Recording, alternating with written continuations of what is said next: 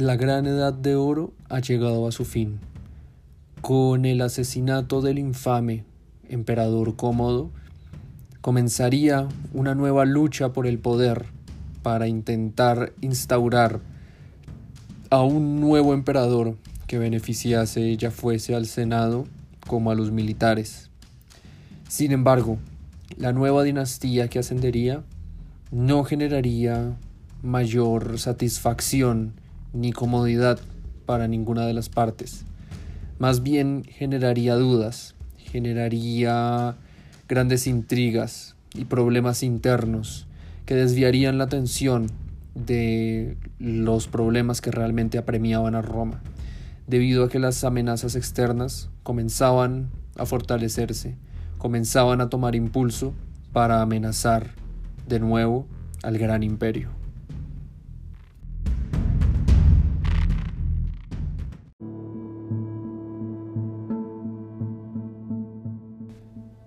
Con el asesinato de Cómodo en el 192 después de Cristo,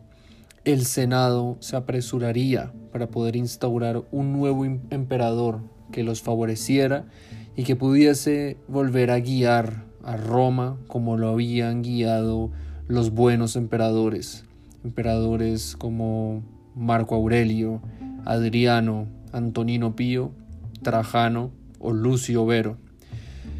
Sería así como el Senado decide investir con la púrpura a uno de los suyos, a Publio Elvio Pertinax, el cual ascendería al trono con la gracia eh, y el buen visto por parte del Senado, así igualmente como por parte de la Guardia Pretoriana y por parte de los militares, los cuales no tendría ningún problema de tener a Pertinax en el poder, debido a que también era un gran militar que se había destacado en las campañas del norte junto a Marco Aurelio, pero dependía poder mantener la legitimidad de su poder si le pagaba unas grandes sumas de dinero a los miembros de la Guardia Pretoriana asimismo como subiéndole el sueldo a los militares, tradición que habían llevado a cabo los últimos emperadores para poder congraciarse con el ejército y así asegurar su lealtad. Pertinax, sin embargo, vio los problemas económicos que estaban surgiendo debido al mal gobierno de Comodo y venido desde una inflación que poco a poco se hacía más evidente y era más difícil de combatir que se estaba fraguando desde los periodos de la dinastía Julio Claudia y la dinastía de los Flavios, por lo cual Pertinax se negó a aumentar los salarios de los militares y mucho menos a realizar los pagos que debía a la Guardia Pretoriana. Los pretorianos no estuvieron felices con este modo de actuar de Pertinax, el cual intentaba restaurar las arcas del gobierno, y decidieron finalmente asesinar a Pertinax a los pocos meses de haber ascendido al poder. Con el asesinato de Pertinax, terminan sometiendo al Senado y terminan subastando el puesto de emperador diciendo que le entregarían el manto púrpura, le entregarían el cargo de Augusto a aquel hombre que fuese capaz de brindar la mayor suma de dinero que pudiese ofrecer. Es así como asciende Didio Juliano como el nuevo emperador de Roma al haber obtenido su cargo como emperador tras esta subasta tras prometer estos pagos a la Guardia Pretoriana. Por supuesto, los generales a lo largo de las fronteras del imperio que se encontraban defendiendo los limes del territorio romano no se hicieron esperar para expresar su descontento por esta forma de actuar del Senado por la conjura en el asesinato de Comodo, por la conjura en el asesinato de Pertinax y por el ascenso de Juliano como un hombre que había pagado el más alto cargo em, de ejercer la soberanía directa del imperio, por lo cual varios generales fueron coreados por sus legiones como los nuevos emperadores. El primero fue Lucio Septimio Severo, el general de las legiones en Panonia. El segundo fue Pesenio Níger, el general que se encontraba a la defensa de Siria. Y el último fue Claudio Albino, el general de las legiones que se encontraban en Britania. Severo fue el general que se encontraba más cercano a Roma y logró convencer a los militares y a las legiones que se encontraban por lo que era el centro del Mediterráneo, en Italia, en Grecia, en Moesia y Liria y en su territorio Panonia, de aceptarlo como emperador y de poner a Didio Juliano, el cual terminaría siendo asesinado al poco tiempo de haber sido ascendido a emperador por haber comprado el cargo. Septimio Severo se dirige a Roma para garantizar su poder ante el Senado e inmediatamente vuelve a dirigirse hacia el oriente para frenar el avance de Pesenio Níger que se estaba dirigiendo hacia los territorios que le estaban perteneciendo en ese momento a Septimio Severo. Sin embargo, Severo no podía avanzar sin primero garantizar que Clodio Albino desde Britania y con las legiones que se estaban eh, uniendo a él desde Hispania y en la Galia, tomaran Roma y lo atacaran por su espalda. Así que Septimio Severo llega a un acuerdo con Claudio Albino, el cual lo nombraría como César, que se convertiría en un cargo eh, equivalente a nombrarlo el heredero legítimo al cargo de Augusto, y así aseguraría que con la muerte de Septimio Severo, Claudio Albino sería el nuevo emperador de Roma. Claudio Albino aceptó, pensando que Septimio Severo eh, moriría en su campaña contra Peseño Níger y luego podría simplemente descender y encargarse de Níger sin mayores problemas y ser el único emperador absoluto de Roma. Sin embargo, no contaba con que Septimio Severo fuese capaz de vencer a Níger y por lo cual sería el legítimo emperador de Roma con Claudio Albino como su heredero directo. Todo esto sucedió en el año 193 después de Cristo, y sería el año conocido como el año de los cinco emperadores, una guerra civil similar a la que sucedió en el cambio de dinastías entre la Julio Claudia y la, y la dinastía de los Flavios, pero que se encontraba entre el cambio de la dinastía Ulpio Aelia con lo que sería conocido como la dinastía Severa. Severo era un general muy apegado a las tradiciones militaristas. Era un equite que venía desde la ciudad de Leptis Magna en África. Fue el primer emperador de Roma de origen africano. Y él no estaba congraciado con el Senado en particular. El Senado tras tantas purgas y tras tantos actos violentos que se habían llevado a cabo y por tantos favoritismos políticos que favorecieran a distintos emperadores, había sido depurado poco a poco, de tal manera que ya no era ocupado por parte de los patricios y los equites de antaño que manejaban sus gens, sus clanes familiares de la ciudad de Roma, sino que fueron reemplazados por muchos locales de otras provincias de la Galia, de Hispania de Iliria,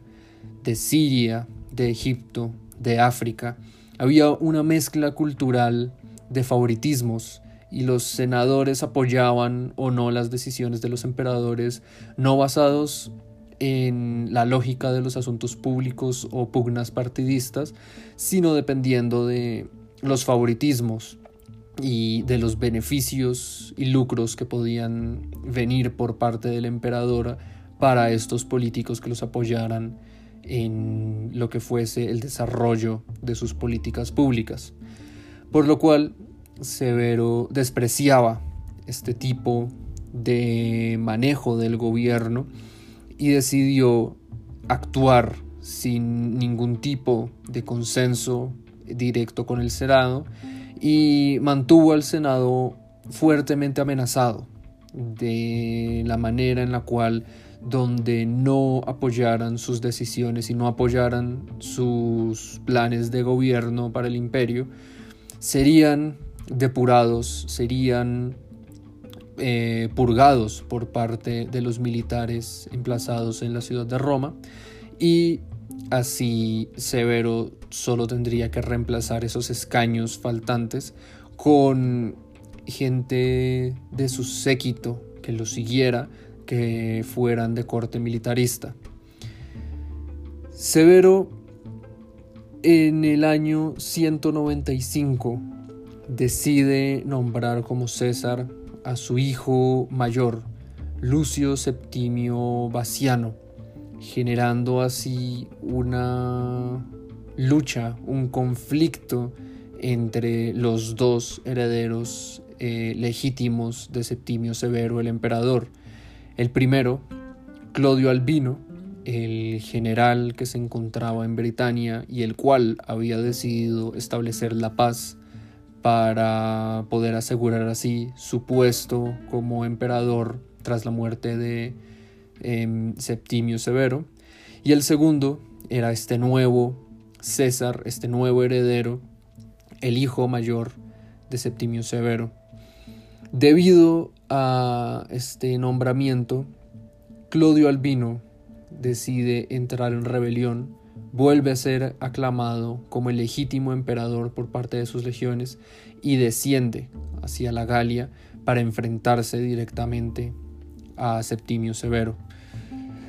El choque entre las legiones fue el más grande que había visto Roma en toda su historia y que vería Roma en toda su historia. Sería en la batalla de Lugdunum, la actual Lyon en Francia, donde los romanos lucharían contra romanos en un total de hasta 150.000 efectivos entre ambos bandos que lucharían para poder establecer el poderío de uno de sus generales, de sus emperadores sobre el otro. Pero finalmente sería la bravura y el poder de Septimio Severo el que lograría vencer finalmente a Claudio Albino y así Septimio Severo sería eh, visto como el único y verdadero emperador de Roma con su legítimo heredero e hijo Lucio Septimio Baciano.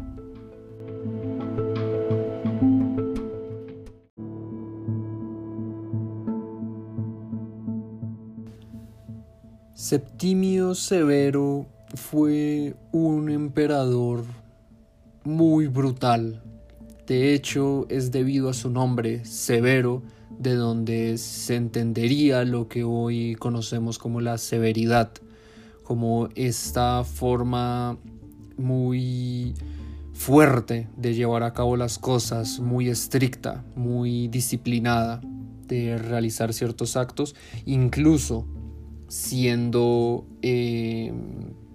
muchas veces ajenos a las emocionalidades o a la caridad o al pesar y siempre llevándose a cabo bajo la rigurosidad y hasta cierto punto la violencia. Septimio Severo también fue conocido por ser un hombre muy supersticioso, muy em, llevado por los augurios muy eh, entendido de lo que eran eh, las malas fortunas o las buenas fortunas y de las supersticiones que rodeaban mucho lo que era la mitología y el conocimiento de la religión no solo romana, sino también de religiones eh, autóctonas de Oriente. Es debido a esto que Septimio Severo se termina casando con Julia Dobna, una em, hija de la ciudad de Emesa, la cual estaba muy relacionada con lo que era eh, los sacerdotes y la devoción hacia algunos de los dioses eh, locales de la ciudad de Emesa. Julia Dobna había sido vaticinada, eh, había sido augurada de que se casaría con un gran rey,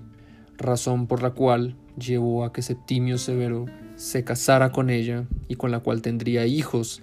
para asegurar así en su superstición, en su entendimiento de la profecía, de que él sería el siguiente emperador de Roma. Y así es eh, como sucedió. Julia Dobna fue una mujer muy problemática para la tradición romana debido a que al ser siria, al no ser una mujer de la cuna de Roma o incluso de la misma Italia, se asemejaba, era relacionada por parte del Senado y del pueblo romano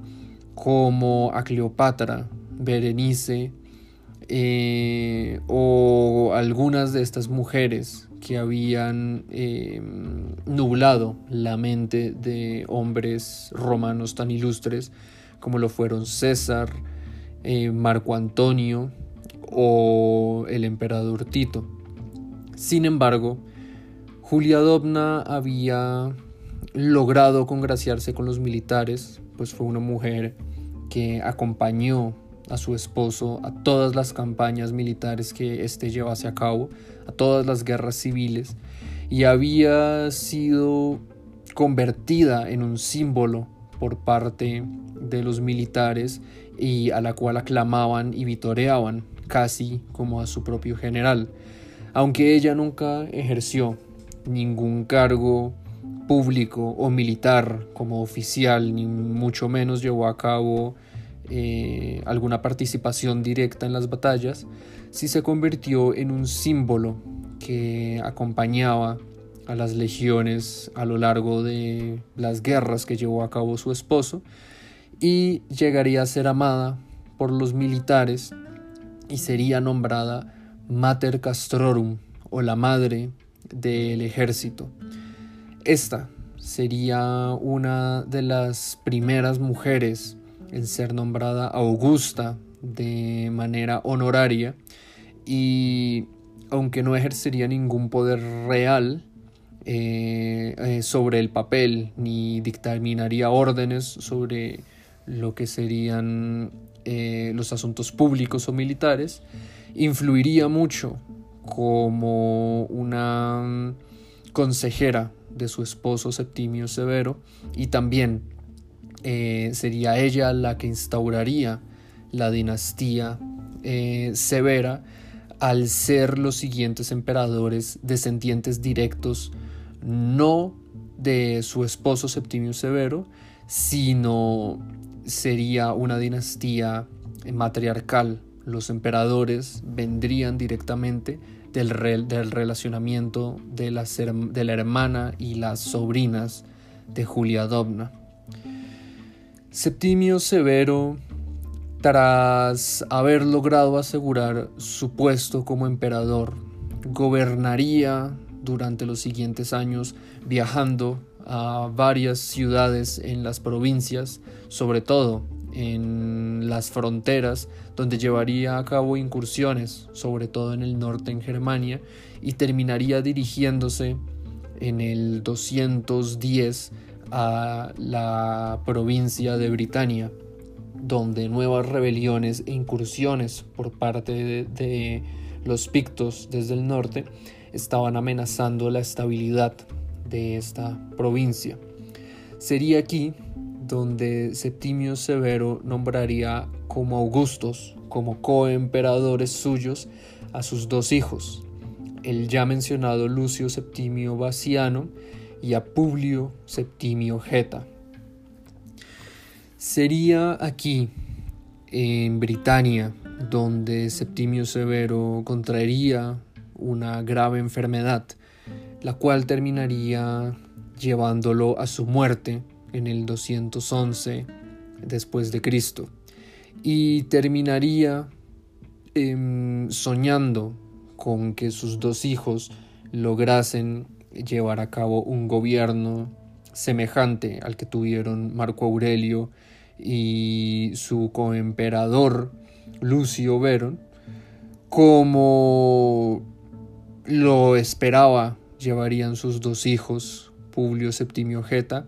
y Lucio Septimio Baciano, bajo la estricta vigilancia de su madre Julia Dobna, la cual llevaría a cabo el gobierno indirectamente mientras sus hijos llegaban a la mayoría de edad.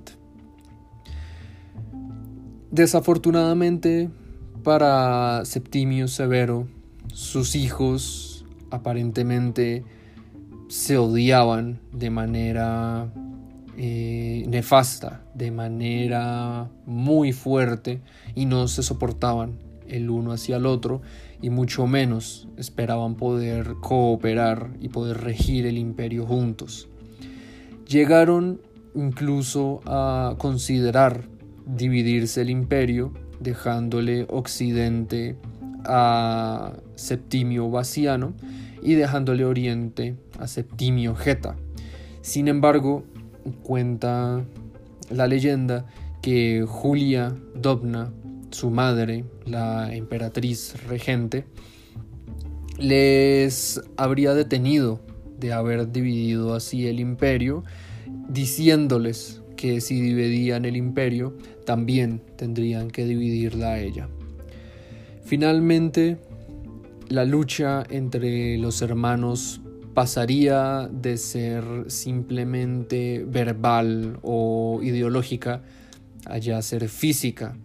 hasta el punto en el cual el mismo Septimio Baciano, el hermano mayor,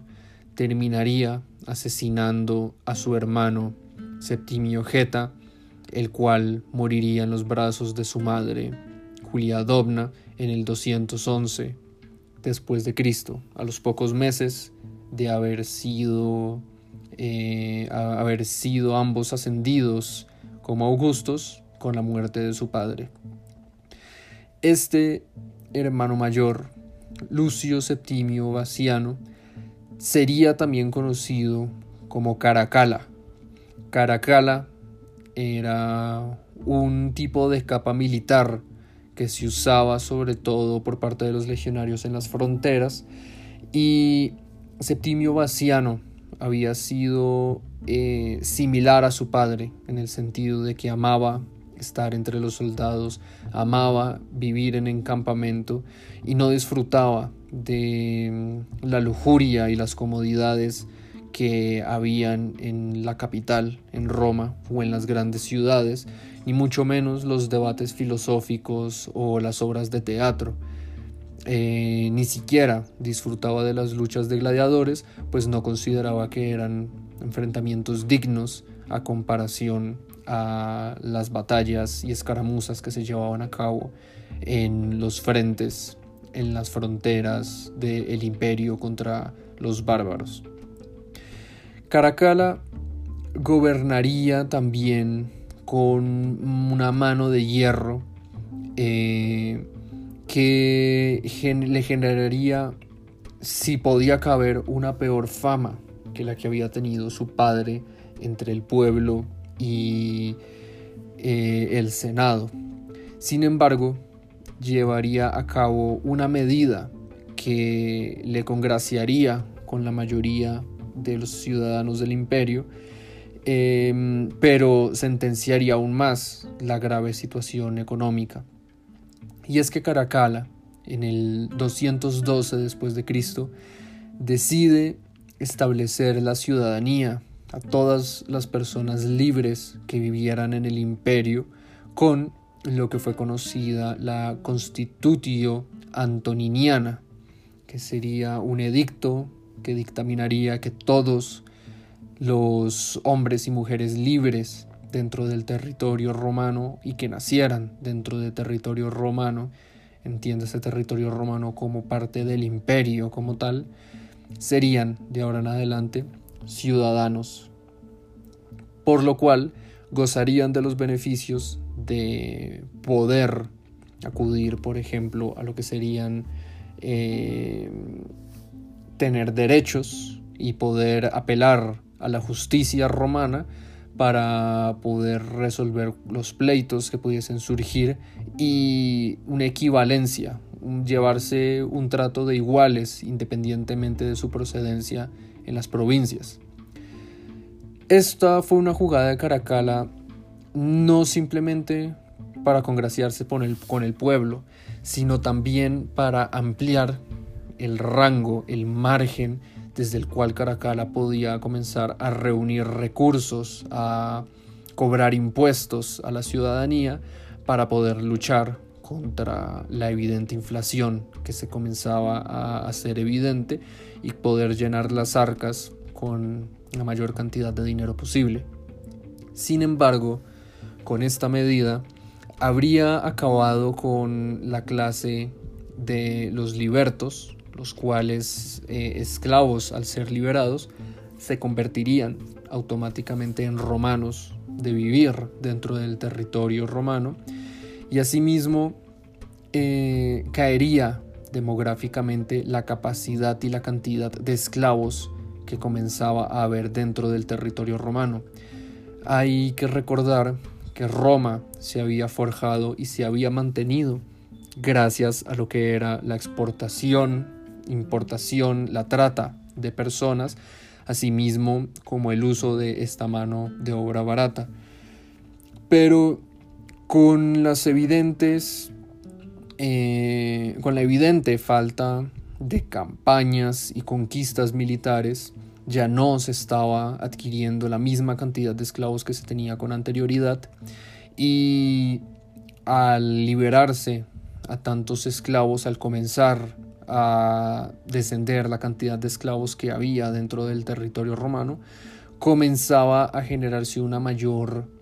eh, demanda de trabajos eh, que requerían una paga, que requerían un sueldo y eh, la mano de obra barata comenzaba a escasear y comenzaba a urgir más el dinero para poder pagar a estos nuevos trabajadores, los cuales además también tenían que comenzar a, pagar nuevos impuestos gracias al edicto del emperador Caracalla.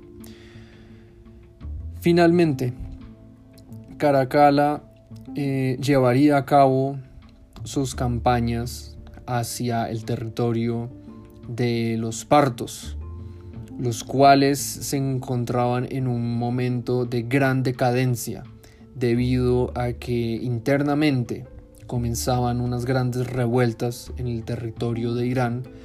desde el cual los persas de la dinastía sasánida comenzaban a ganar más adeptos, comenzaban a ganar batallas y comenzaban a desplazar poco a poco al poder de la dinastía Parta que había gobernado el imperio desde hacía ya varios siglos, por lo cual Caracalla vio una oportunidad para retomar conquistas en lo que sería Mesopotamia y Armenia para arrebatar territorios a este gran vecino que estaba comenzando a derrumbarse desde dentro con el avance de esta dinastía sasánida. Mientras Caracalla se encontraba dirigiéndose a el territorio eh, oriental para ir a las fronteras y enfrentarse a esta nueva campaña que tenía en mente, habría sido asesinado en el año 217 en un camino eh, que iba dirigido hacia la ciudad de Carras, en lo que sería hoy territorio parte de la actual Turquía. No se sabe muy bien quién habría sido el asesino de Caracalla, aunque se especula que habría sido su sucesor, quien había sido el general eh, miembro y dirigente de la Guardia Personal de Caracalla, de la Guardia Pretoriana, que fue el usurpador Macrino, el cual gobernaría en primera instancia tras la muerte del emperador y debido a que éste no había dejado ningún tipo de descendiente directo que pudiese heredar eh, el imperio, debido a su linaje, debido a esa unión de sangre. Macrino inmediatamente al ascender al poder eh, negociaría en la frontera eh, para evitar ningún tipo de conflicto. No creía que la campaña que iba a llevar a cabo Caracalla fuese una buena idea, mucho menos con los golpes y problemas que estaban existiendo en las arcas del Estado y para asegurar su poder decidiría nombrar también como Augusto y coemperador suyo a su hijo Diadumeniano, el cual apenas era un niño de unos ocho años,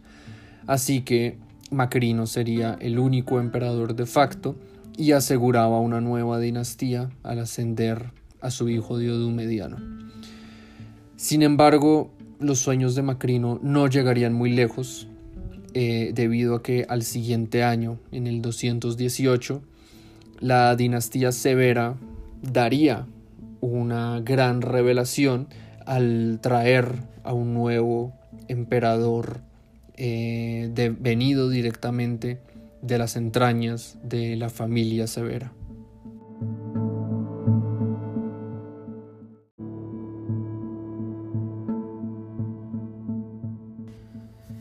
Resulta que la emperatriz regente, madre del emperador Caracalla, Julia Dobna, tenía una hermana, Julia Maesa, la cual había tenido dos hijas, Julia Soemias y Julia Mamea, las cuales también habían tenido dos hijos respectivamente cada una. Julia Soemias había tenido un hijo llamado Vario Hábito Vaciano, con el cual llegaron las mujeres eh, miembros de esta dinastía y sentenciaron eh, que este niño había sido hijo ilegítimo del emperador Caracalla particularmente porque físicamente era muy parecido al difunto emperador. Em, esto implicaría que Caracalla habría tenido relaciones con su prima, Julia Soemias, y se sospecha que de haber sido cierto, esto habría sucedido debido a una violación por parte de Caracalla a su prima Julia Soemias. Pero fuese como fuera el caso, si se trataba de una historia verídica o si se trataba de simplemente de un artilugio para poder volver a poner a un severo eh, en el poder, lograron convencer al Senado y a los militares de que el joven eh, Vario Hábito Vaciano, el cual luego sería conocido como Marco Aurelio Antonino Heliogábalo, era el hijo de Caracalla, por lo tanto el legítimo heredero a el trono de Roma y por lo tanto el enemigo directo de Macrino, el cual ya sería visto simplemente como un usurpador y no como un legítimo heredero del emperador eh, a falta de un heredero directo em, tras su muerte. Las tropas de Macrino lo traicionan deciden unirse al bando de Heliogábalo, del recién nombrado emperador, y asesinan tanto al emperador Macrino como a su hijo y coemperador Diadumeniano. Heliogábalo asume el poder con tan solo 14 años y es un emperador muy eh, controversial en Roma debido a que él había sido un sacerdote, un discípulo para sacerdote del dios Elagábalo de su natal ciudad Emesa, eh, devenido de esta eh, herencia familiar por parte de su familia materna, las cuales habían sido también sacerdotisas o muy cercanos a los sacerdotes de los dioses locales de esta ciudad de Emesa en Siria. Heliogábalo evidentemente sería conocido así por eh, el dios al cual adoraba, el Agábalo, y cuando logró estabilizar su relación con los militares y se dirige hacia Roma, llega con una gran comitiva que traslada a los sacerdotes de este dios, el Agábalo, a la ciudad de Roma e intenta establecer como dios principal, incluso sobre el mismísimo Júpiter óptimo máximo, a este dios, el Agábalo, trasladando una roca negra eh, la cual se presume fue un meteoro que aterrizó en la Tierra en la ciudad de Mesa, al cual eh, los locales sirios adoraban como una representación misma de su dios y la instala en Roma para que se le rinda un culto similar al que se le rendía en Siria. Heliogábalo también se vuelve muy controversial entre la estirpe más tradicional de Roma debido a que no solo tiene varios matrimonios, sino que termina casándose con la mismísima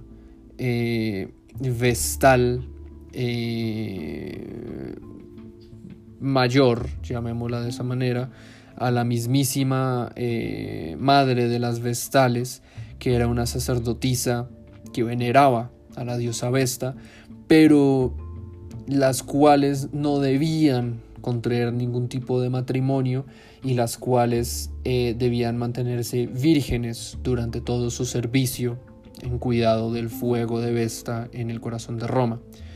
Heliogábalo se casa con esta vestal debido a que él veía un futuro em, más ligado a la religión por parte del imperio romano y que el imperio romano debía ser guiado por los dos supremos sacerdotes que existían eh, en ambas religiones y de esta manera unificar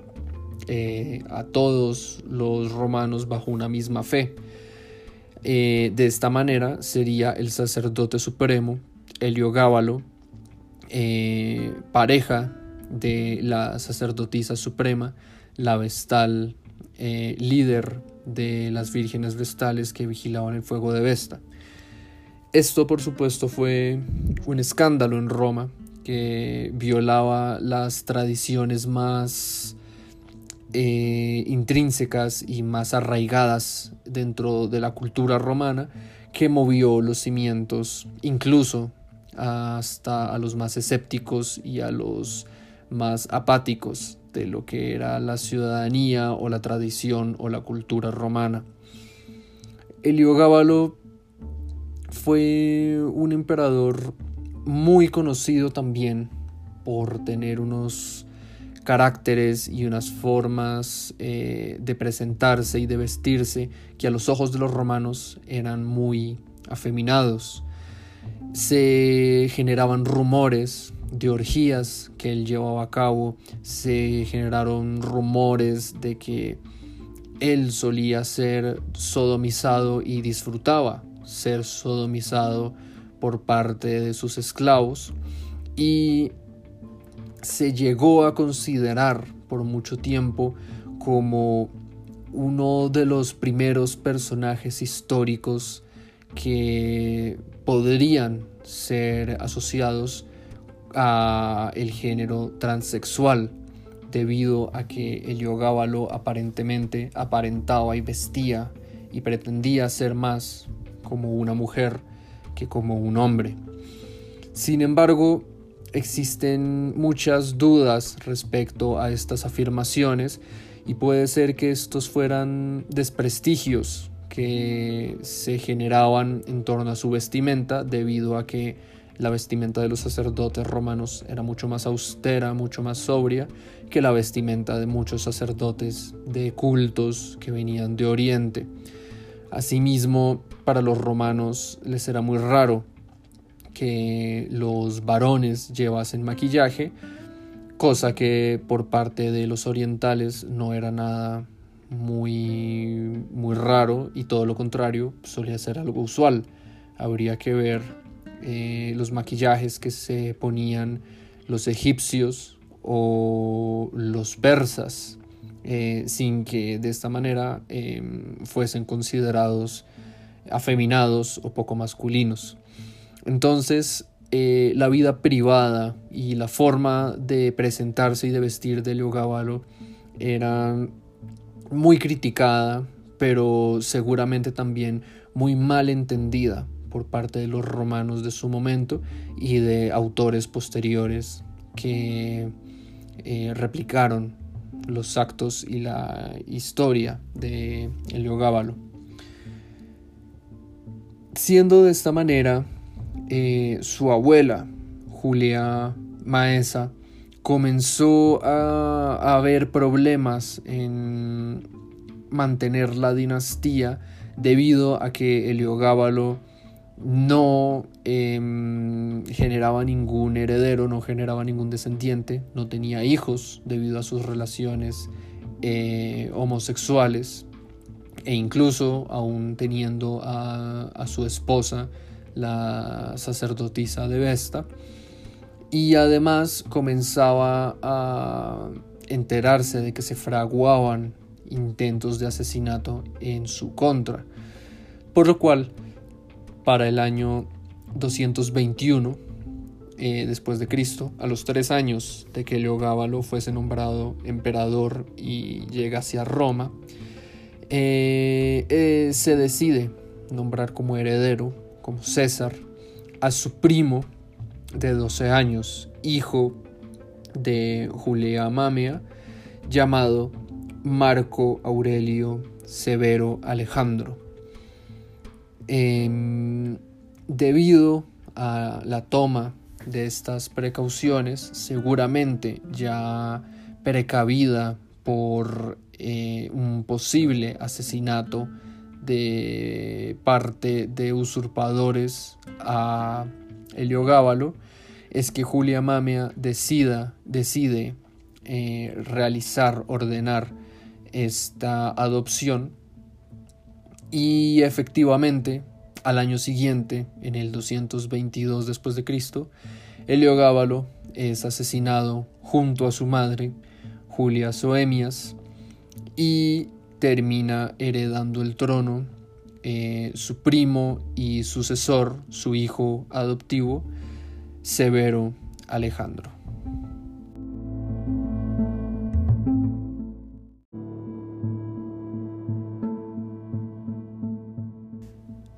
Severo Alejandro ascendería al trono con tan solo 12 años y sin embargo sería el descendiente de Septimio Severo que lograría durar más tiempo en el trono de, Roma. Desde la muerte de Septimio Severo han pasado 25 años en los cuales cuatro de sus descendientes no han logrado durar mucho más tiempo de 10 años en el poder. Sin embargo, Septimio eh, tendría a este descendiente, Severo Alejandro, el cual lograría durar algo de tiempo más, casi 15 años en el poder,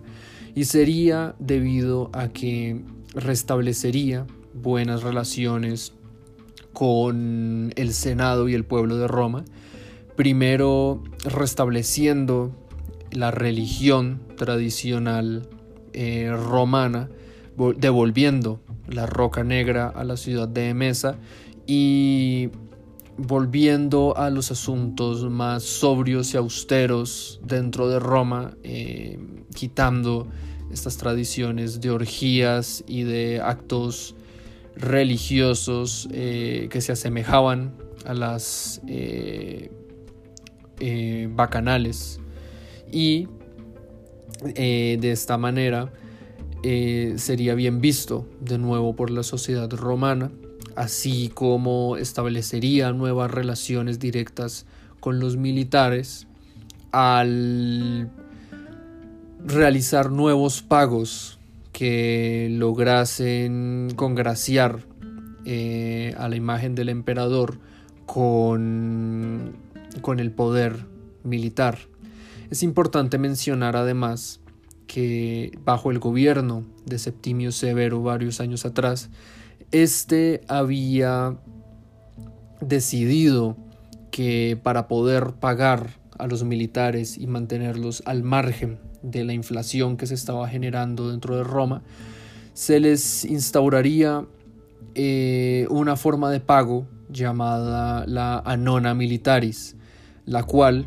en vez de brindárseles eh, un sueldo, una paga total, se les pagaría en parte con dinero y asimismo en parte con víveres se les daría un suministro de alimentos con la cual pudiesen subsistir y así no se verían afectados por la inflación en la necesidad de la compra de una canasta básica. Estas anonas se vieron muy beneficiadas y se vieron muy ampliadas por parte de Severo Alejandro, razón por la cual los militares se congraciaron aún más con su nuevo emperador. Sin embargo, fue bajo el gobierno de Alejandro en el que los asánidas definitivamente habían tomado el poder de el caído imperio parto y habían establecido un nuevo imperio persa que tenía en mente ampliar sus fronteras y volver a la grandeza de aquel imperio persa aqueménida que se había extendido desde Egipto a la India y que incluso había amenazado el territorio de Grecia. Pero para esto debía, por supuesto, luchar y volver a conquistar los territorios que en este momento le pertenecían al oriente de Roma. Por otro lado, las fronteras con los bárbaros se veían amenazadas debido a que gracias al comercio y a el contacto directo entre la civilización romana con estas culturas germanas al interior del el territorio de Germania, más allá de los limes del el río Rin y el río Danubio, los germanos estaban empezando a entender las tácticas romanas, a guerrear como los romanos, a pertrecharse mejor en las batallas y la defensa de las fronteras se estaban volviendo cada vez más difíciles, em, se estaban volviendo cada vez más complicadas debido a que los bárbaros ya estaban comenzando a luchar de manera mucho más organizada y de manera más estratégica eh, que simplemente lanzarse de frente a la batalla. Por lo tanto, eh, Severo Alejandro sería un joven emperador que iría creciendo y conociendo las fronteras, estando al mando de sus tropas y estaría eh, siendo guiado constantemente por el cuidado de su madre y también emperatriz regente Julia Mamea. Hay que destacar que todos estos emperadores de la dinastía severa siempre tuvieron esa guía, ya fuese de sus esposas o de sus madres, eh, las cuales influyeron de manera muy importante y muy relevante, muy directa en lo que sería esta dinastía y el poder de Roma en estos años. El destino de Alejandro no sería tan glorioso como se tenía en mente y no sería tan bueno como se esperaba debido a que por culpa de las constantes incursiones de los germanos eh, Severo Alejandro decidiría eh, recibir dentro del territorio romano incursiones o campamentos estacionarios de grupos bárbaros, de grupos de, de germanos que pudiesen cruzar los, las fronteras siempre y cuando pagasen ah, ciertos impuestos y decidieran o se estableciera a estos campamentos que no eh, asaltaran ningún tipo de población eh, romana durante el periodo que se encontrasen dentro del territorio romano. Por supuesto, esto a los militares eh, les pareció una traición, lo asemejaron a una traición a la tradición romana de defender ante todo las fronteras y de no verse como iguales ante los bárbaros que se encontraban al norte, más allá del Rin y del Danubio. Por lo cual,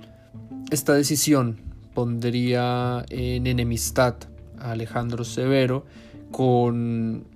sus oficiales, con los miembros del ejército, y sería así como en el 235 después de Cristo, que la guardia personal de Alejandro y lo asesinarían junto a su madre y terminarían definitivamente con la dinastía severa eh, y volviendo a generar un vacío en la búsqueda y la lucha del poder por el trono de Roma. La dinastía severa fue muy atropellada, fue muy golpeada, fue muy guiada por un desenfreno, por un malentendimiento de cómo manejar los asuntos públicos, fue llevada muy por la vista del lado militar o del lado religioso, en el caso de Heliogábalo fueron emperadores también muy jóvenes que no alcanzaron a pasar eh, los 30 años de edad, a excepción de Septimio Severo, y muchas de las decisiones que seguramente llegaron a tomar se debieron a pasiones más que y a deseos y a gustos más que a una vista más eh, de juristas, de, de grandes estadistas que pudiesen lidiar contra los problemas con los cuales estaba llevando Roma a cabo en, este momento particular de su historia. Fue una dinastía que solo brilla por su fundador, solo brilla por Lucio Septimio Severo como un buen emperador que logró defender las fronteras de Roma, pero que sus descendientes no dieron la talla para poder llegar al nivel de su padre fundador, ni mucho menos de los emperadores eh, que, de los cuales habían obtenido el poder mucho menos de esa gran eh, dinastía, la Ulpio Aelia, que había marcado un siglo de oro en la historia de Roma.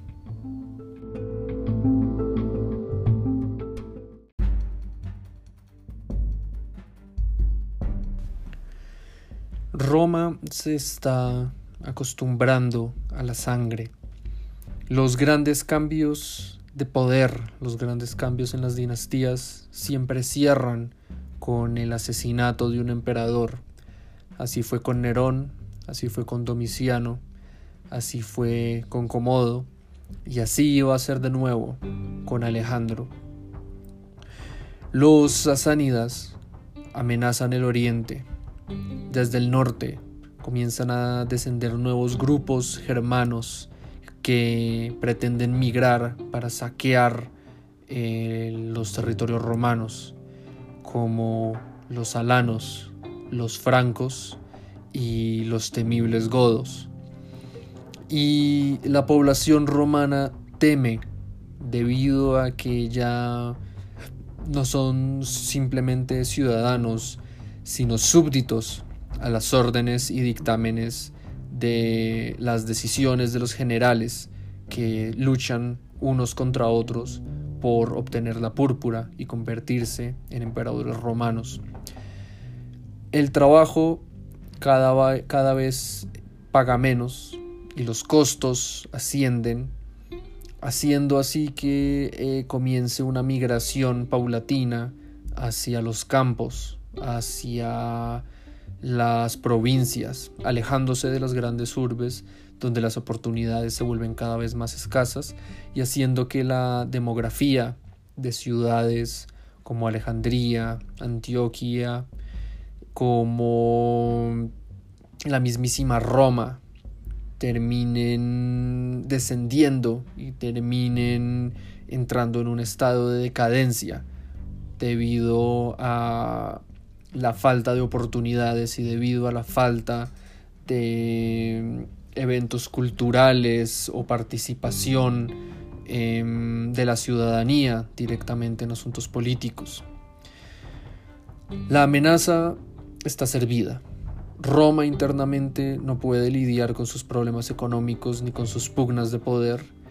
y no puede lidiar con la amenaza externa que se está acercando poco a poco. Es con la muerte de Severo Alejandro que comenzaría una vorágine de violencia, una vorágine de crisis dentro de Roma, la cual sería conocida como la crisis del tercer siglo.